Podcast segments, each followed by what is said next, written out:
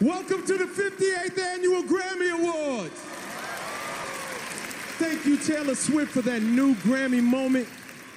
Life is made of moments. 全世界有两台歌舞晚会最有名，一台叫格莱美，一台叫春晚。在朋友圈打开春晚全是红叉叉，打开格莱美全是小梅梅。最近第五十八届格莱美颁奖典礼在洛杉矶举行，看美帝甩开了疯玩儿，难道我们只能开启舔屏模式？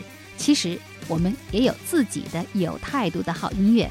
不是所有的乐队都争着上春晚，也不是所有的歌曲长得都正确。总有一种精神叫做独立之精神，总有一种呐喊叫做自由之呐喊。小峰直播室本期将要推出的就是二零一五年度独立音乐大盘点，我还将特邀我的实习主播 DJ 小强为你打碟。这里不是格莱美，落差之大足以发电，但强大的电流也足以让麻木的心脏复苏。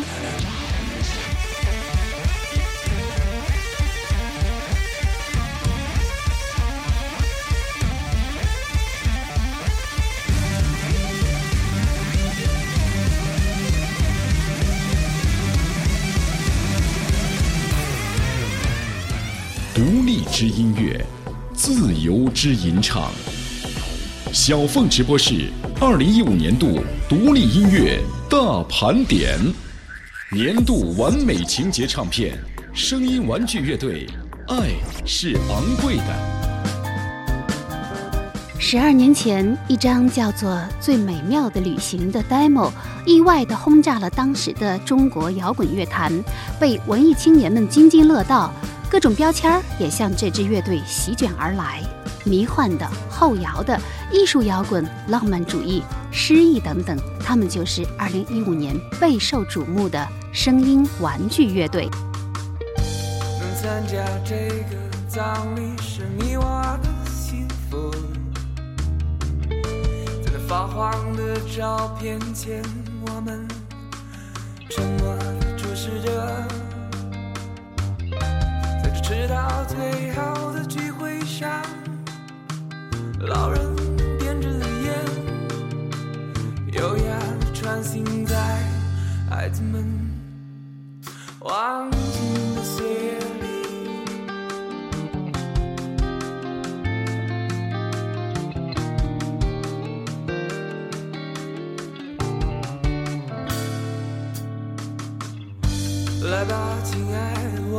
紧紧拥抱在一起，在这注定伤感的别离上，尽情着欢快的一曲，在这迟到最后的舞会上，老人点着了烟，优雅的起舞在孩子们忘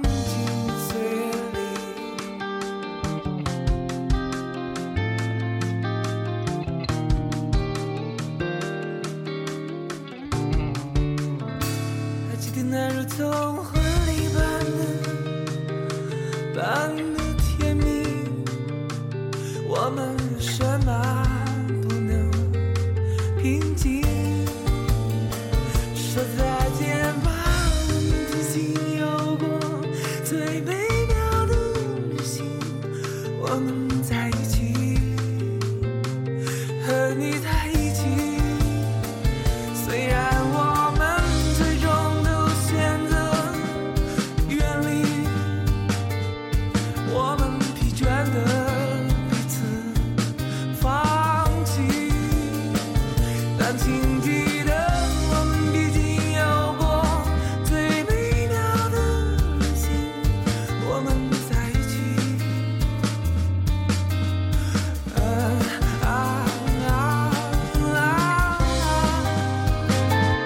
是专辑当中的第一首歌曲《最美妙的旅行》，一首时代的告别之歌。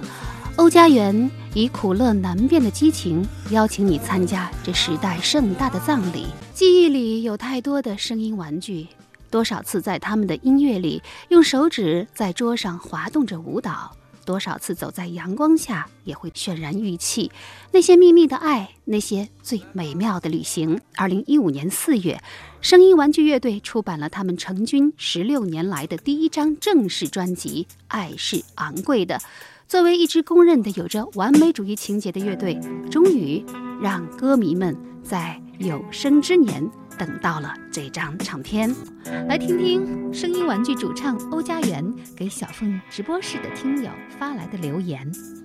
二零一五年，声音玩具的这张《爱是昂贵的》专辑，可以说是乐队十多年的一个大的一个总结吧。嗯，它于我个人来说，已经更像是一个包袱。终于在二零一五年把它放下，这种感觉真好。你终于可以轻装前行，然后去做崭新的下一张唱片，这种感觉真棒。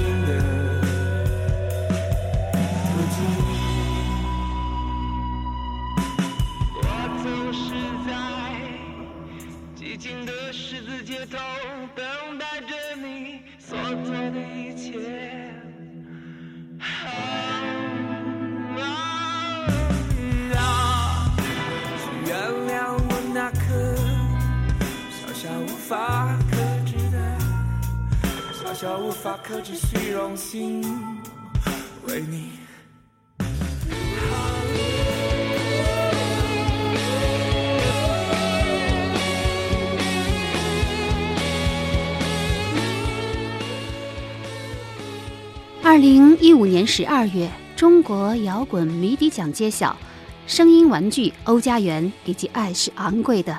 囊括年度最佳摇滚专辑、最佳摇滚歌曲、最佳摇滚乐队、年度摇滚男歌手等四项大奖，成为迷笛奖的最大赢家。这支过于追求完美而罹患了严重拖延症的乐队，终于以一张完美的唱片得到了一个完美的结局。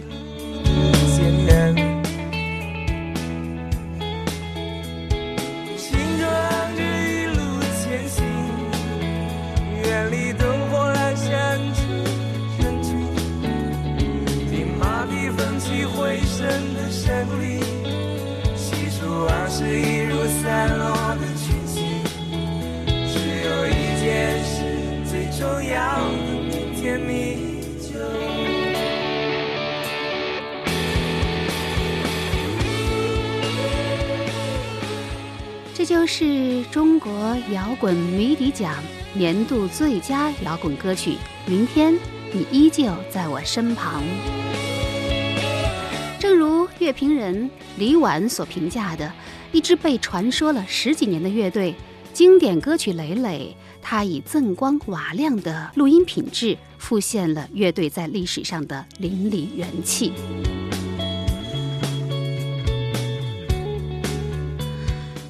声音玩具一九九九年成立于四川成都，曾用名《朝圣者的背叛》。二零零八年汶川地震的时候，我曾经通过电话采访过这支离震中最近的乐队。那时候，欧家园的名字还叫欧波，他的猫在地震当中惊慌失措地跳楼，他把它埋葬在一棵树下。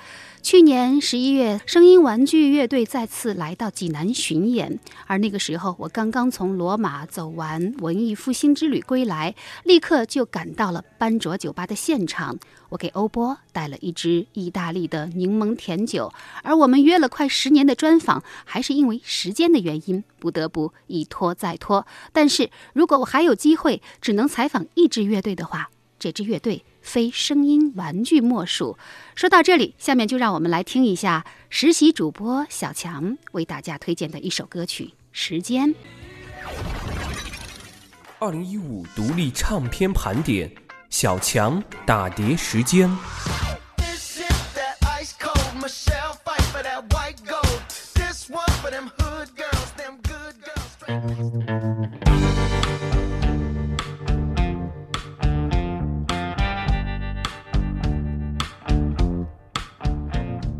Hello，大家好，我是小凤直播室的实习主播小强。可能大家通过小凤老师的微信公众平台“凤 Radio” 已经看到我一点踪迹了。那今天呢，小强就来跟大家一起分享一下2015年度的独立音乐。可能大家初听到声音玩具，很多人跟我一样，也是从2015年开始关注的。主唱欧家园谈到这张唱片的时候说，曲目的排序是有意按照这样的顺序来排的，因为声音玩具的专辑呢，以后可能都会这样。比如第一张专辑的名字呢，就可能意味着下一张专辑的一首歌。所以说这张专辑的排序，为什么第一首歌是？最美妙的旅行，很明显的是继承上一章。至于为什么是以时间来结束，是因为时间就像是一个总结，它像是一个了断，或者像一个新生，就告诉大家，当我们唱这首歌的时候，或者是说我写这首歌的时候，一个阶段已经告一段落了。你在这个阶段对世界的认知已经结束了，所以呢，接下来小强推荐的这首《时间》就是声音玩具专辑《爱是昂贵》中的最后一首，来听一下他们对这个阶段的认知以及对下一个时间的展望吧。想成为画面中寂静完美的一幕，让我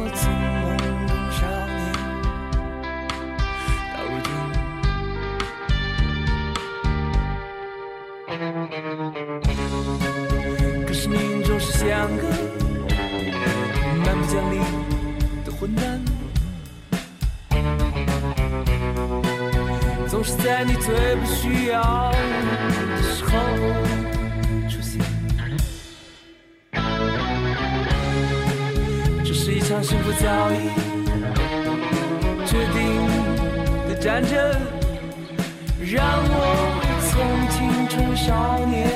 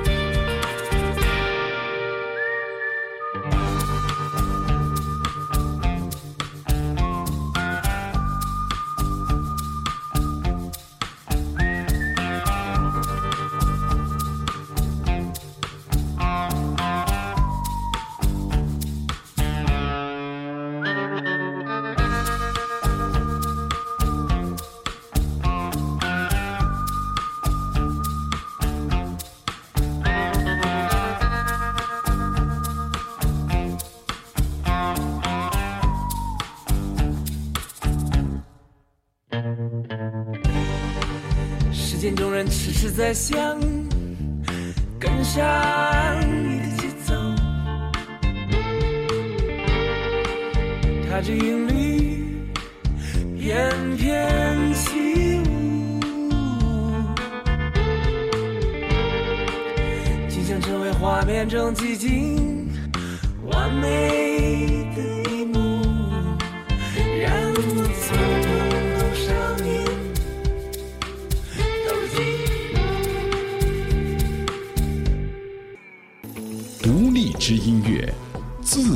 之吟唱。小凤直播室二零一五年度独立音乐大盘点，年度耳目一新唱片，陈粒《如也》。我看过沙漠下暴雨，看过大海亲吻鲨鱼，看过黄昏追逐黎明，没看过你。知道美丽会老去，生命之外还有生命。我知道风里有诗句，不知道你。二零一五年，有一位叫陈粒的女歌手横空出世，没签公司，没有团队，没有包装，单枪匹马，一个人一把琴，每首单曲的网络点击都极其火爆。在办了四次场场爆满的民谣专场之后，陈粒终于发布了自己的首张专辑《如也》。安静的才是苦口良药，明白什么才让我骄傲，不明白你。我拒绝更好更圆的月亮，拒绝未知的疯狂，绝声色的张扬，不拒绝你。我变成荒凉的景象，变成无所谓的模样，变成透明的高墙，没能变成你。奇妙能力歌，想必很多人认识陈粒都是通过这首作品。它就像一颗糖，绵软香甜，让人沉醉。但是，当你被这香甜骗进了陈粒的世界之后，再去尝试他的其他作品，却发现糖果不见了。他捧上的原来是一粒粒毒药。你以为她是仙女，其实她是魔女，是巫女。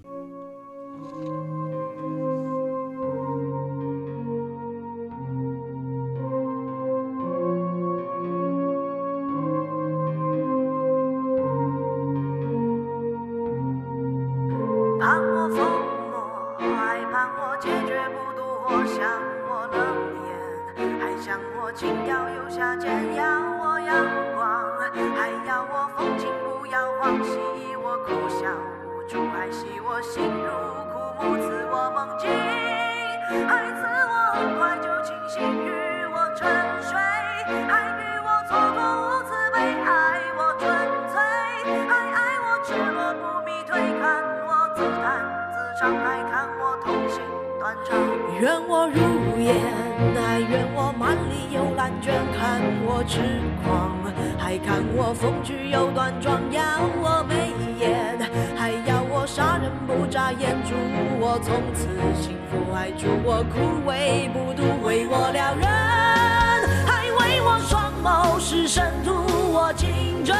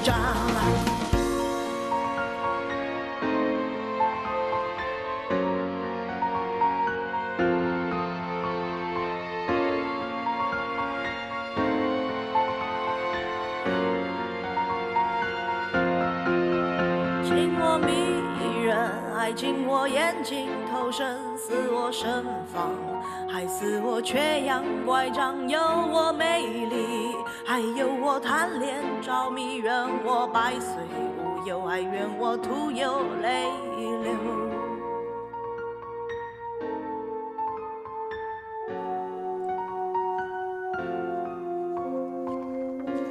这就是陈丽为你放送的一粒毒药，易燃易爆炸。在歌中，他唱道：“想我冷艳，还想我轻佻又下贱；爱我纯粹，还爱我赤裸不颓废；看我痴狂，还看我风趣又端庄；要我美艳，还要我杀人不眨眼；夸我含苞待放，还夸我欲盖弥彰。用我的朋友最爱佑佑的话来说，真的是够贪心的呀！一副红玫瑰和白玫瑰必须齐备的架势。愿我如烟，还愿我满里有烂卷，看我痴狂，还看我风趣又端庄，要我还要我杀人不眨眼，祝我从此心。陈粒《如也》这张专辑在二零一五年夺得了豆瓣音乐年选最受关注民谣专辑，而他本人也获得了二零一五中国摇滚迷笛奖的最佳年度摇滚新人奖。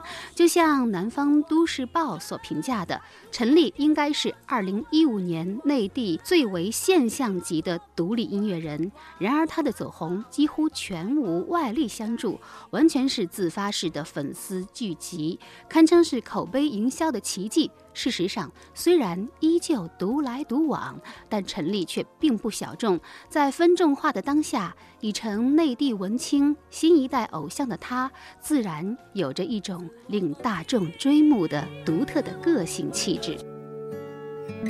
让我占有你，让我占有你，在你最好的年纪，趁一切还崭新。你干净的心，温柔的声音。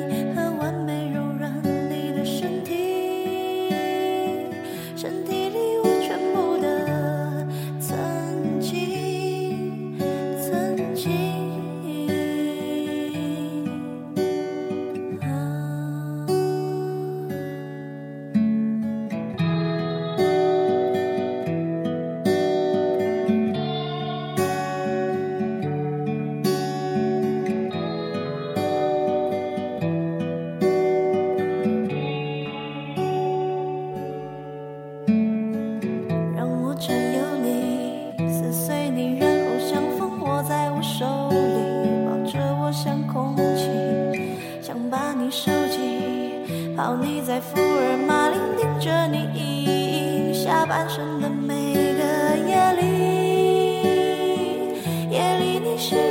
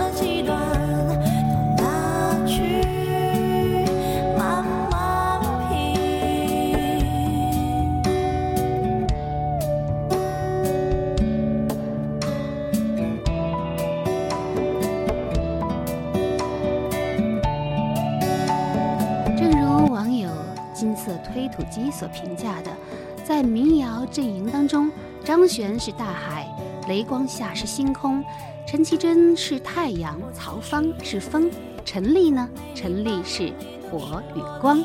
好，下面我们来听 DJ 小强打碟。二零一五独立唱片盘点，小强打碟时间。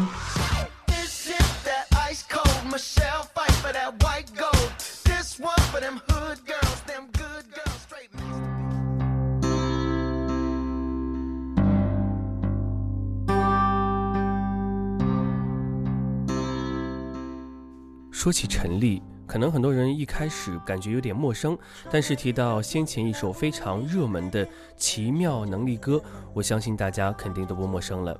最初对陈粒的印象呢，也仅仅是先前一首大热的《奇妙能力歌》。陈粒用一把吉他和利落干脆的沙哑嗓音，把内心的独白向大家娓娓道来。这张专辑如也呢，让我们觉得陈粒不仅是个只会唱《奇妙能力歌》的歌手。专辑中的一首《走马》，我们仔细去品味，就会从不同角度去发现它的美妙。其实我很欣赏“为你熬的夜都冷了”这个说法。我们对“熬夜”一词早已司空见惯，可是谁曾想过其中的“熬”字另外一层意义，用在此处妙不可言。陈粒的歌曲似乎真的有一种奇妙的能力吧，说不出到底是什么能力，但是你只要听过就知道了。过了很久，终于我愿抬头看，你就在对岸走得好慢，任由我独自在这美与现实之间两难。过了很久，终于我愿抬头看，你就在对岸等我勇敢，你还是我的，我的，我的，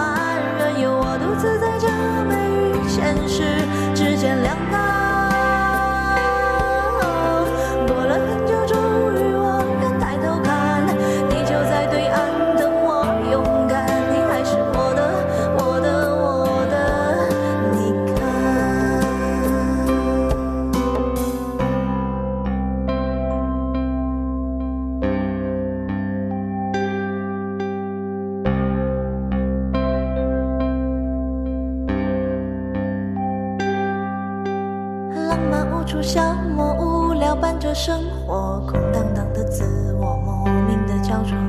世界孤立我，任它奚落，我只保持我的沉默。明白什么才是好的，坏的都散了，散了太多无关的，散了后我醒了，醒了，醒了，醒了。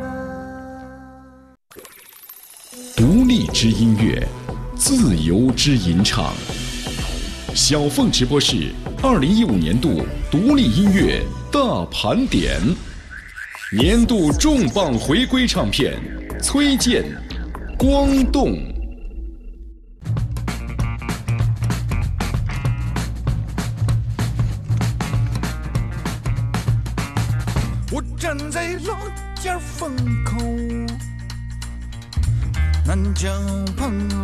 的头，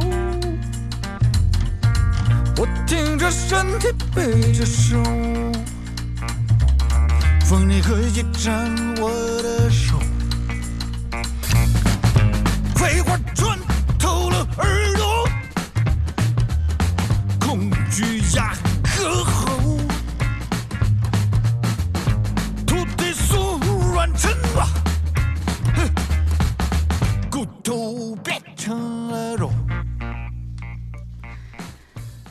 光成为枷锁的时候，自由就是黑暗的。二零一五年年底，作为中国摇滚的里程碑式的人物，崔健推出了暌违乐坛十年的唱片《光动》，携着他在中国之星舞台上的火爆，重磅归来。光动把光冻住，是的，这是一张与光有关系的专辑。光是直线的、快速的、自由的，而动却凝固了它的速度，让思考和观察的时间变长。姑娘，你跟在我身后？恐惧变忧愁，你是否还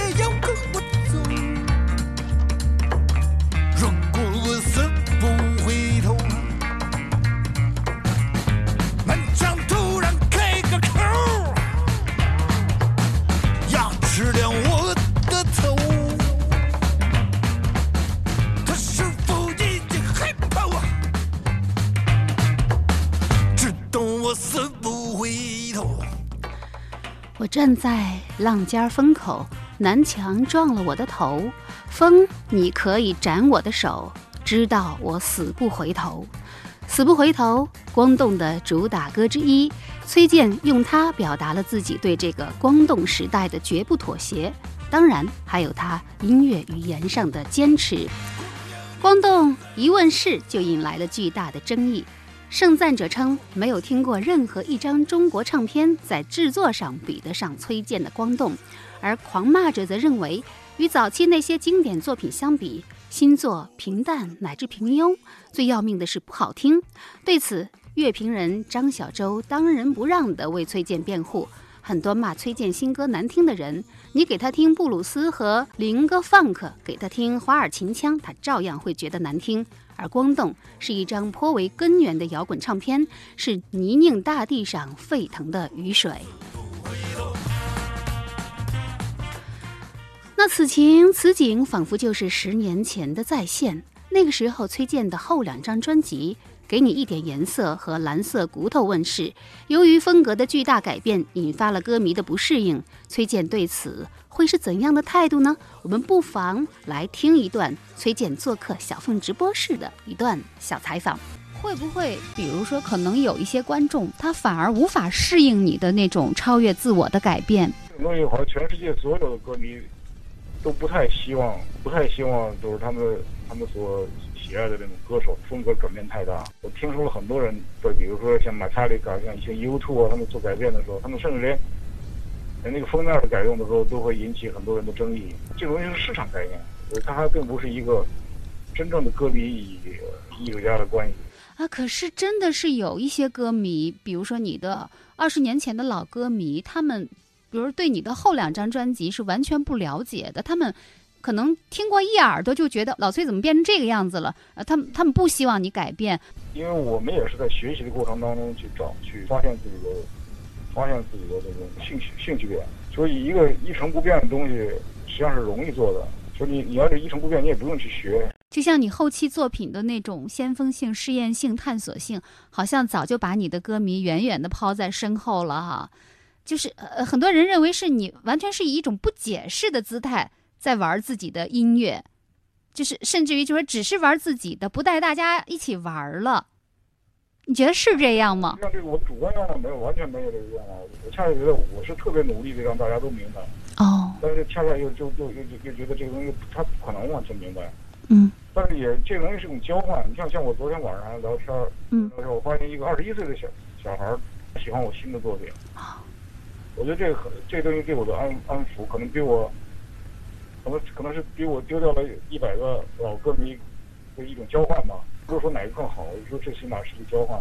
你发现一个年轻人，一个九零后的孩子，能够听你快进十的一个老头儿写的音乐，而且听得津津有味儿，你会发现这是一种，你会发现一种价值。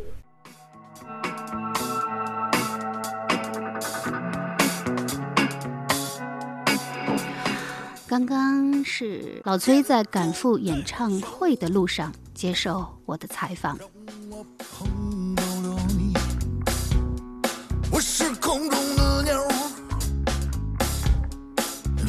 水里的鱼，我没有把你吃掉，我只是放在水里，我要带着你飞，而不要你恐惧。故事太强，偏偏是我和你，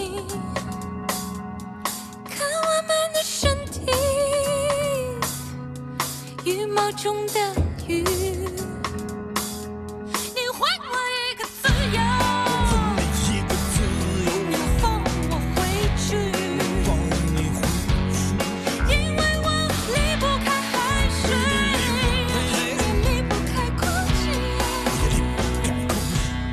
光动专辑的另一首歌曲《鱼鸟之恋》，就像鱼和鸟之间隔阂着一个宇宙一样，一次鱼鸟之恋就是一次星际的穿越。天涯海角，我只能属于你。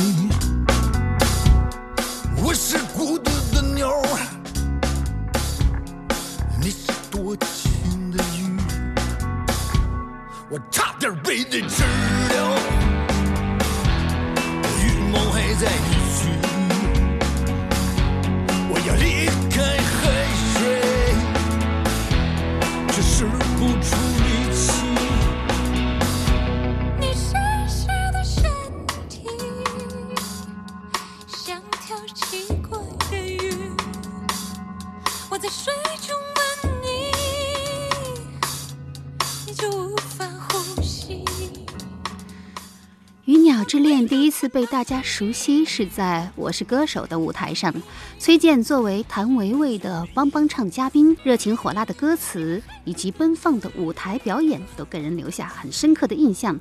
而这一次专辑当中收录的则是崔健和央吉玛合唱的版本，火辣之中又多了几分余音袅袅的仙气。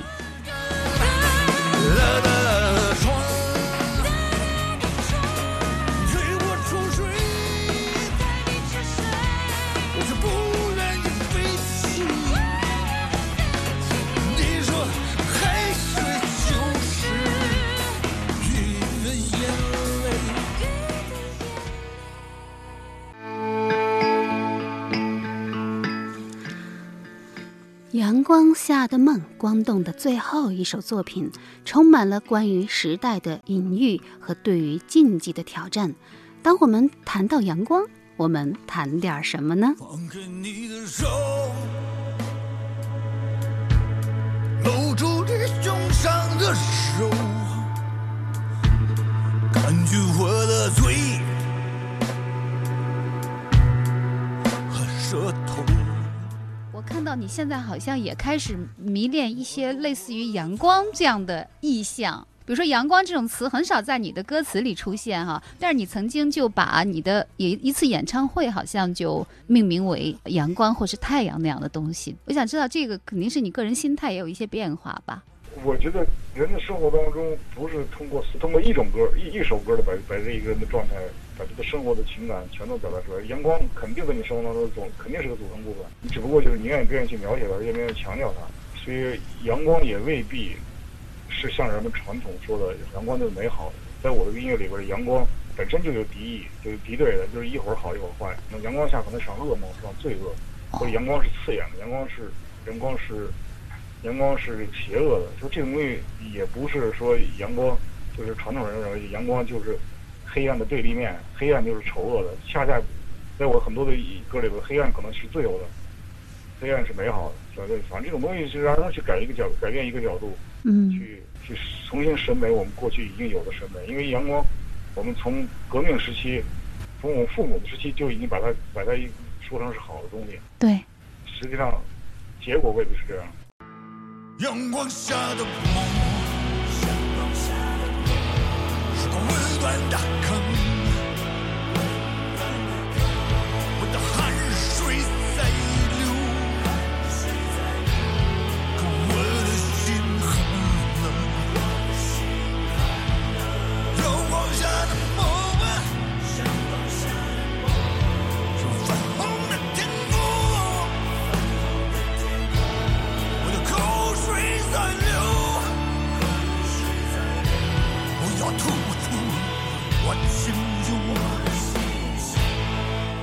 放开你的手，让我向更远的地方走。一个人在他生命的每一个阶段，都应该有至少一次的告白。正如乐评人邱大力所总结的：二十七岁，他用新长征路上的摇滚告白；三十岁，他用解决告白；三十五岁，他用红旗下的蛋告白；四十岁之前，他用无能的力量告白；四十五岁之前，他用给你一点颜色告白；五十五岁之前，他用光动告白。下面来听实习生 DJ 小强打碟为你送上光动。小强打碟时间。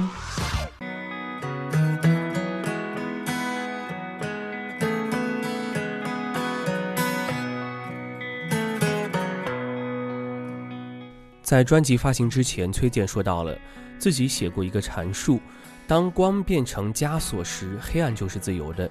基本上还是以那个为准。若是给再多的解释，或许会发生自相矛盾。这个社会呢，有些东西在变，有些东西是永远都不会变的。可能那些不变的，就是被冻住的东西。总之，还是希望能够通过音乐带来一些温暖。二零一五年岁末，崔健《光动》专辑一经推出，有人说崔健已经不是十年前的那个崔健了，总觉得专辑中少了以往的个性和创新。但也许呢，是崔健这些年不愿意来玩浮躁的东西了，更愿意回到音乐的本身，就像是《光动》所要表达的一样，冻住光，冻住时间，来进行更多的思考。光的外面是坚硬的壳儿，它让空气像是监狱。睁开眼，睁开双眼，睁开双眼，你来到光的里面。闭上双眼，上了双眼，这就是冰的里面。第二天夜里，天上没有星星，路途里没有表情，欲望太大，理智太小。希望总在挣扎里，闭上了眼，如同停止了呼吸，却感受到了光芒。光的里面是你我的爱人，突然要和我一起歌唱。睁开眼，睁开双眼，睁开双眼，你来到我的身边，闭上了眼，闭上了双眼，融化我在这冰的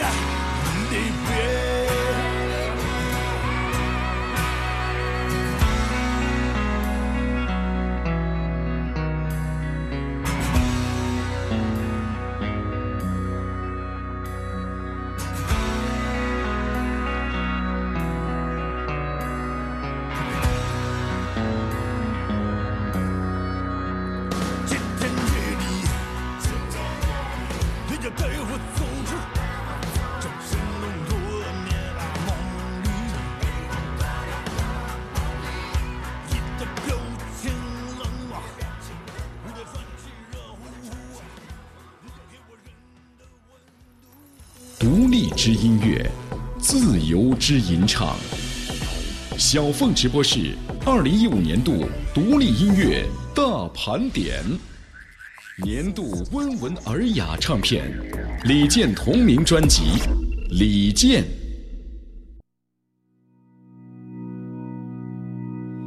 这无穷宇宙，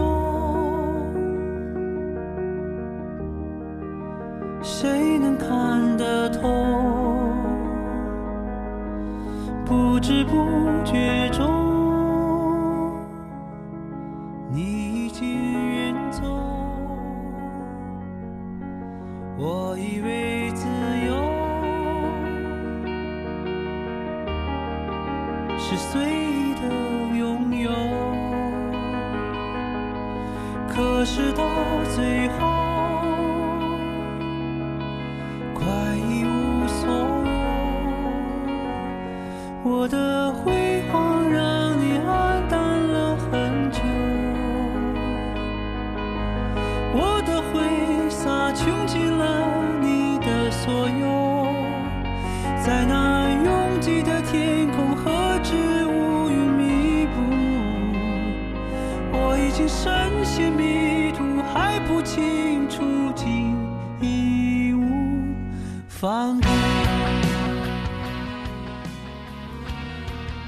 信仰与现实拉扯，困惑随波而来，深深的困惑，慢慢的思索，迷宫与道路，归属与渴望，关于四十岁的生命，不惑之年的疑惑。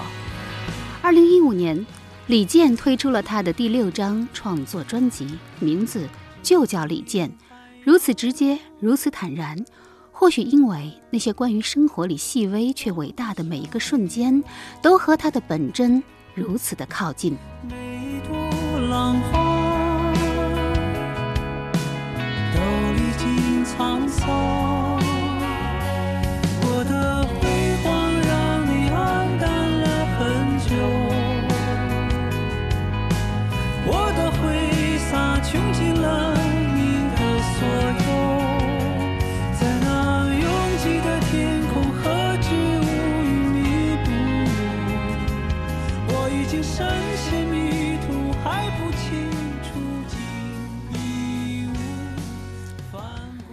零一五年，在歌坛已经打拼了二十多年的李健，突然被奉为男神。他的大红大紫，与其说是意外，不如说是时代需要。他的歌是一剂安慰剂，哀而不伤，忧而不怨，既吟唱逝去的美好，又抚慰伤痛的心灵。他不是一名抗议歌手，但这不妨碍他的内心追求更大的自由。深海之寻，这是李健专辑的第一首作品。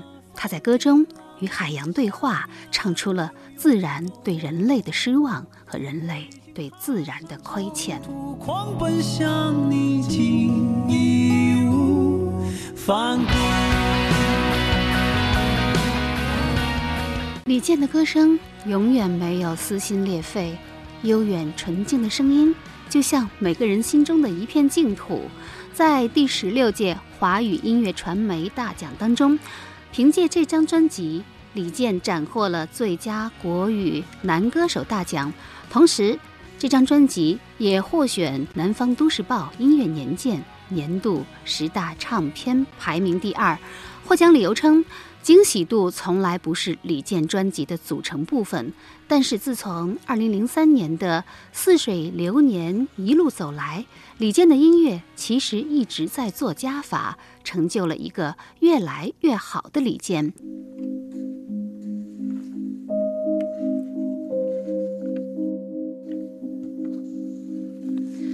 再来听专辑当中的另外一首作品《美若黎明》。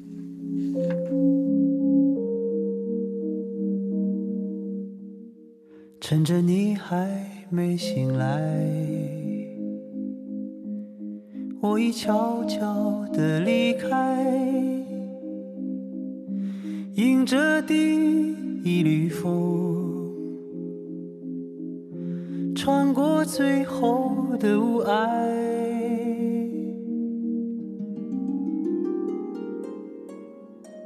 黎明还没升起来，心里已经有期待，虽然还有伤痛，早已习惯了忍耐。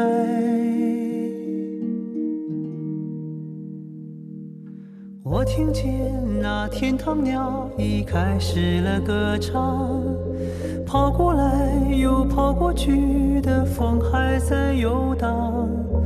我看见那梦中人走出彩色的房间，远处渐渐升起不一样的朝阳。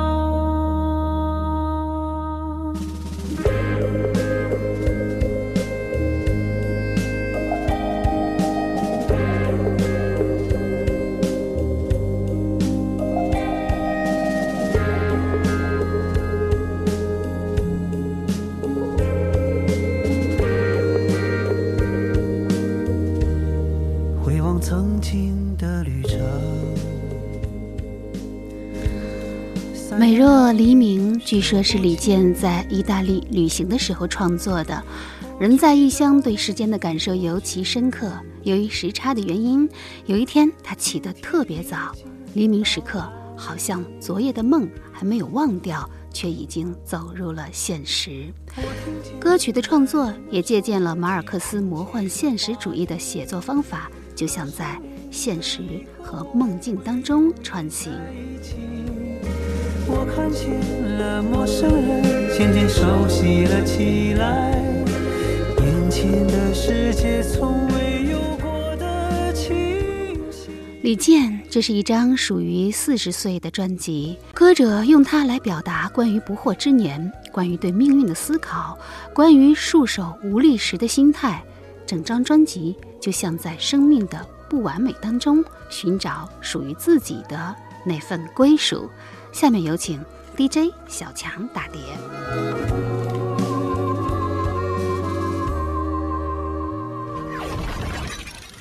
二零一五独立唱片盘点，小强打碟时间。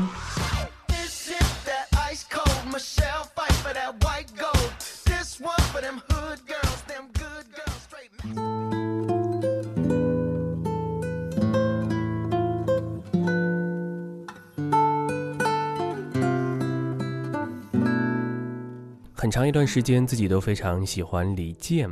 其实随着年龄的进一步增长呢，也是越来越喜欢听安安静静的音乐了。在这张同名专辑当中，李健更多的是把对这个社会、对种种现象的思考写成了歌。在意大利旅行时，写下了歌曲《美若黎明》。专辑中的《风吹黄昏》《日落之前》也是李健对诸如老人、婚姻、北漂等种种人生的描绘。那现在大家听到的这首《雨后初晴》是李健在日本京都创作的歌曲。这首歌呢，同样也是具有鲜明的日本音乐的风格。京都就像是一个不真实的地方，就像是葛饰北斋的浮世绘。人们说你听不懂的语言，却在这陌生的城市更靠近心里的信念。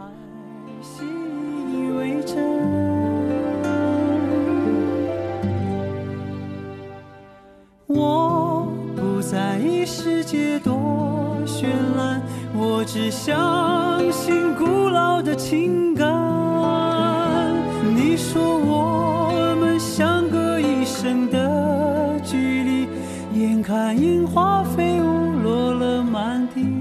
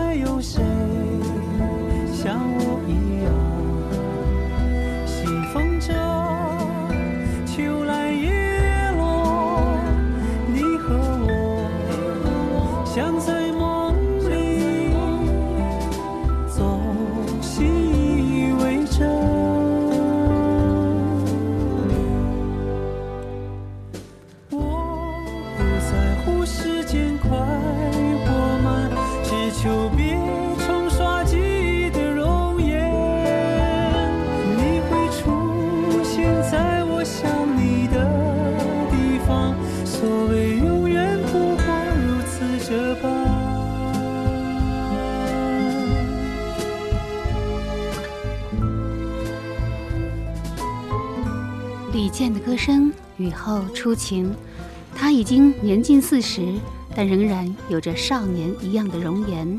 而他的最迷人之处是，既能创作词曲，又能够用纯美、悠扬、华丽的声音去演唱。